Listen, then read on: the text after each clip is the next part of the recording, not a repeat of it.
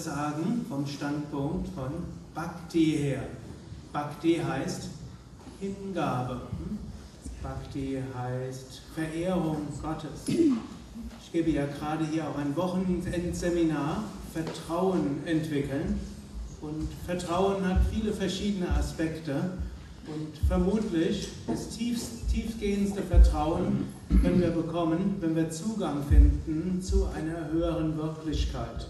Ende des Satsang immer einige Mantras im Rahmen des Arati.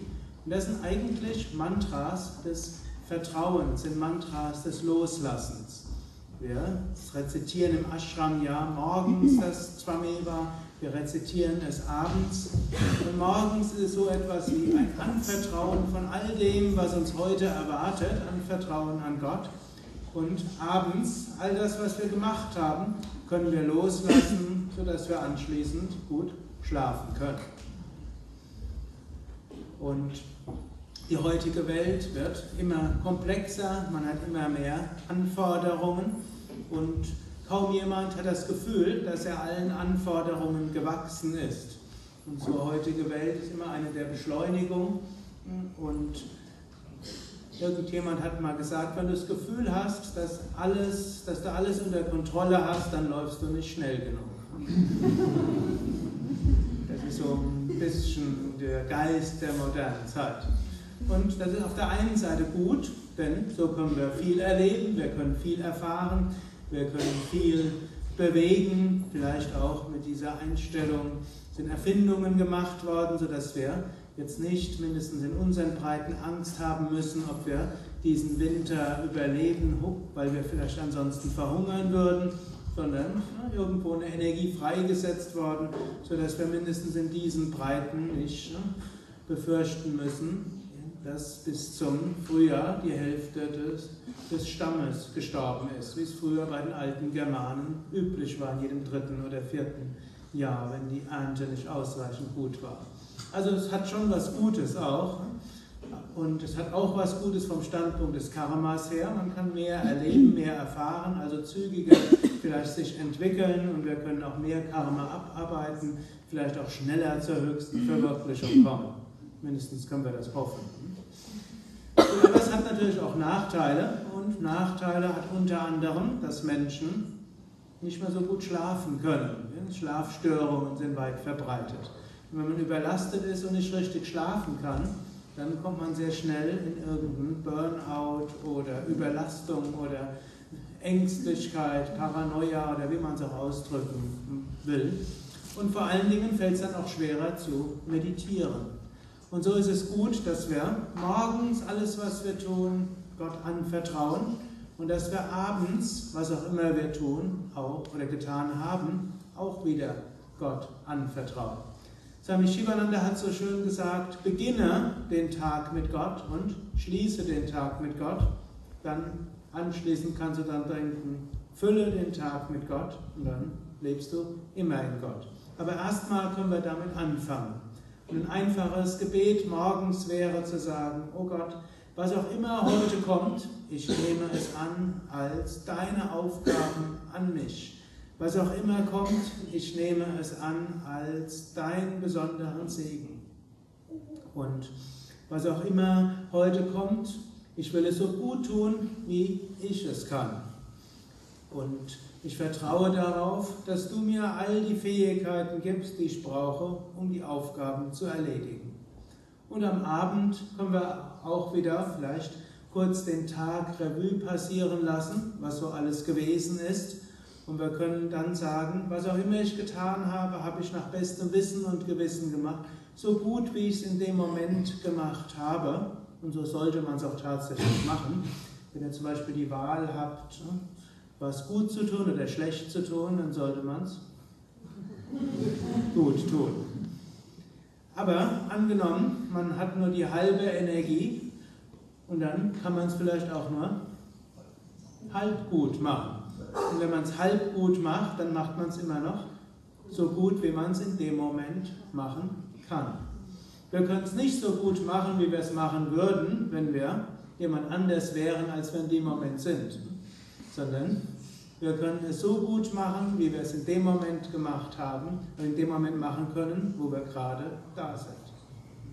Und wenn wir mit dieser Einstellung es machen, das, was wir tun, so gut zu machen, wie wir können, im Bewusstsein, menschliche Fähigkeiten und die eigenen Fähigkeiten haben ihre Grenzen. Aber wenn wir es trotzdem so gut machen, wie wir können, können wir am Abend guten Gewissens sagen, oh Gott, was auch immer ich getan habe, ich bringe es dir dar. Was auch immer ich gemacht habe, ich bringe es dir dar. Das ist ein einfaches Gebet. Oder ihr könntet das ganze Twameva singen, ihr könnt natürlich auch das Arati mitmachen, oder ihr könnt es nur diesen Teil sagen. Twameva Mata, oh Gott, du allein bist Mutter, Chapita Twameva, du bist mein Vater, du bist meine Freunde, du bist meine Verwandte, du bist mein, alle meine Besitztümer, du bist alles, aber alles, alles, alles. Hm? Und das hat mehrere Bedeutungen. Es heißt zum einen, alle Menschen, die mir viel bedeuten und alles, was mir viel bedeutet, ist letztlich ein, ein Geschenk Gottes oder eine Manifestation Gottes. Eine Weise, das zu sehen und so können wir dankbar sein und wir können auch sagen, alles wertvoll in meinem Leben ist irgendwo etwas, was von Gott kommt. Wir können es auch noch anders sagen, denn man kann auch sagen, all das, was wir uns erhoffen würden in einer idealtypischen Traumwelt, von Mutter, von Vater, von Verwandten, von Freunden, von Besitz und eigenen Fähigkeiten, all das, was wir dort erhoffen wollen würden, dem kann vermutlich keiner gerecht werden. Ich glaube, jeder, der jemals bei einem Psychotherapeuten war, weiß, Vater und Mutter sind an allem Möglichen schuld. 95 Prozent aller Eltern, vielleicht sogar mehr, haben als Hauptmotiv eine der Hauptmotivationen im Leben, das Bestmögliche zu tun für ihr Kind. Dennoch, fast jeder wird feststellen, die Eltern haben was falsch gemacht. Letztlich das, was Eltern tun können, äh, tun sollten, können sie nicht tun. Das sind schon die Paradoxien der Kindererziehung.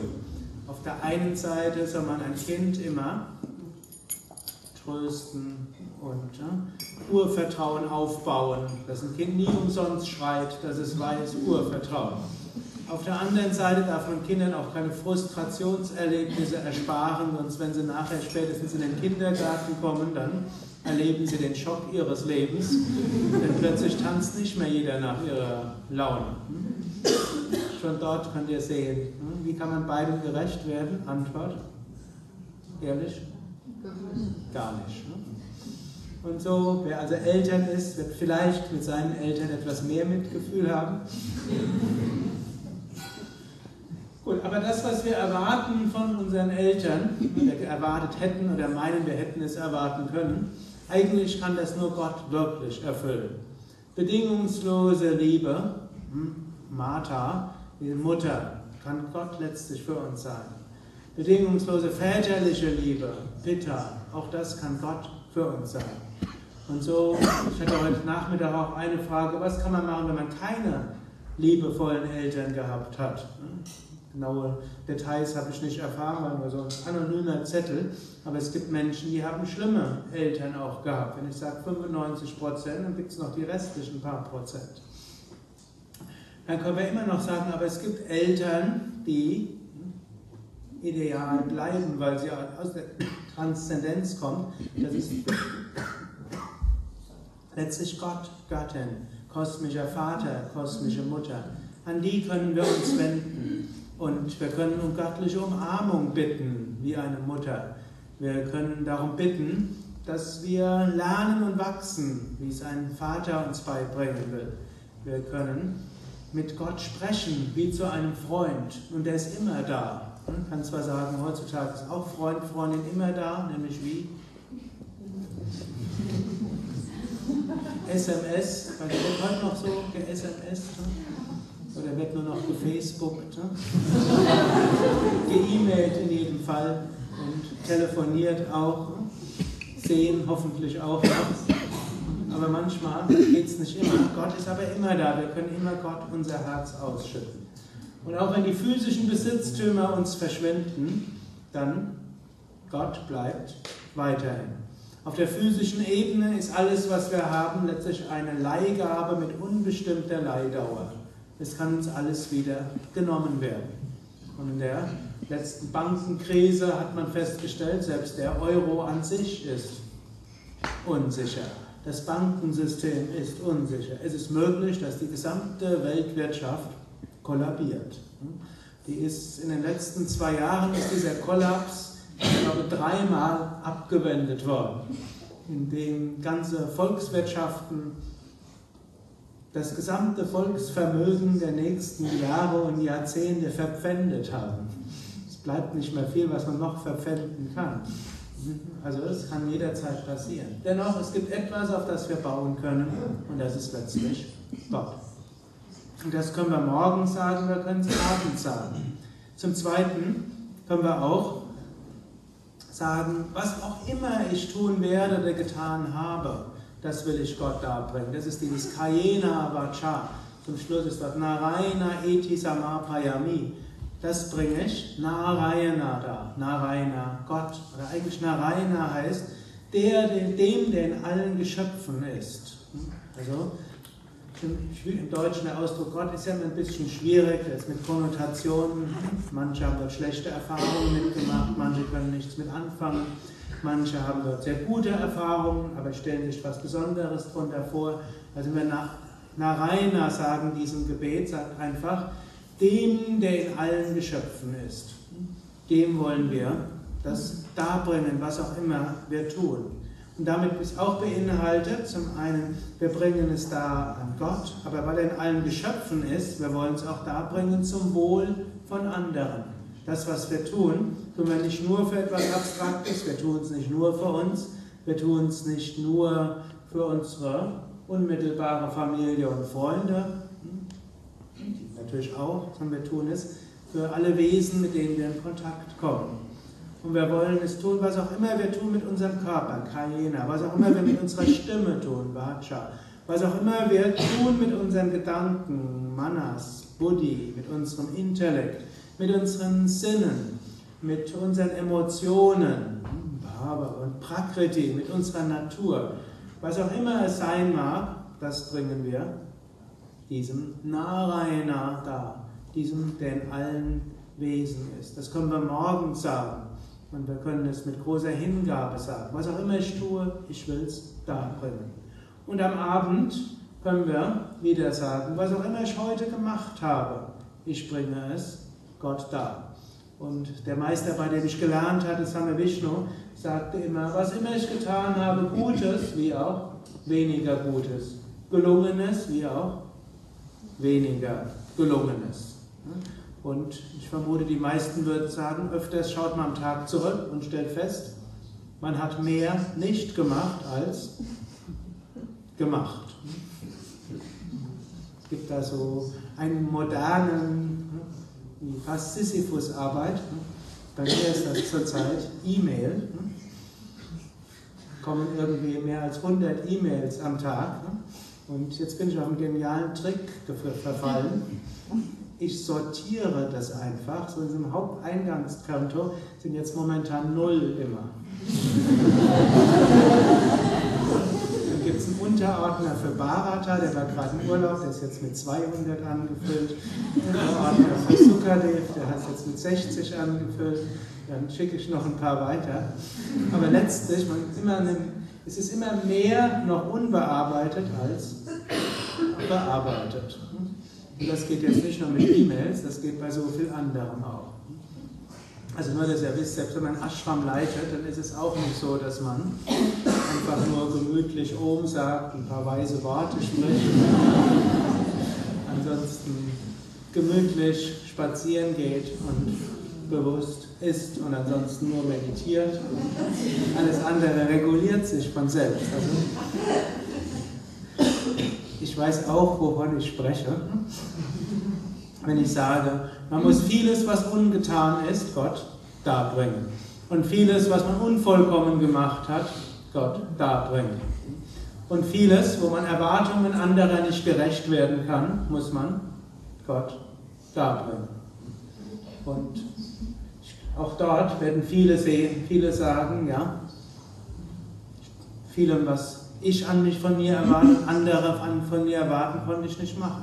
Aber solange wir es so gut gemacht haben, wie wir in dem Moment konnten, mit unseren Kräften, die wir haben, nicht mit denen, die wir haben sollten oder meinen haben sollten, dann können wir dann nachher sagen, alles, was ich getan habe, oh Gott, will ich dir darbringen. Und ich bringe es von ganzem Herzen da und dann bitten wir darum, ja, und alles andere, bitte, hm, vervollständige du. Und so ist dann der letzte Vers dieses Tvameva, Savadamam Parityachamami Kamsharanam Vachaham Tva Sava Papebhyomokshayishyami Mahashucha. Das ist eigentlich ein Versprechen von Krishna, 18. Kapitel Bhagavad Gita, 66. Vers. Und dort sagt Krishna, nachdem du alles abgewogen hast und nachdem du selbst überlegt hast, was zu tun ist, dann übergib alles mir dann wirst du keine Fehler machen. Ich werde dich zur Freiheit führen. Das ist so wie das Versprechen, an das wir uns erinnern können. Und das in ähnlicher Form ja auch Jesus im Neuen Testament gesagt hat. In ähnlicher Form finden wir das in fast allen Religionen. Wir bringen es Gott dar und sind in aller Demut, in aller Unvollkommenheit. Und dann können wir wissen, Gott wird uns befreien.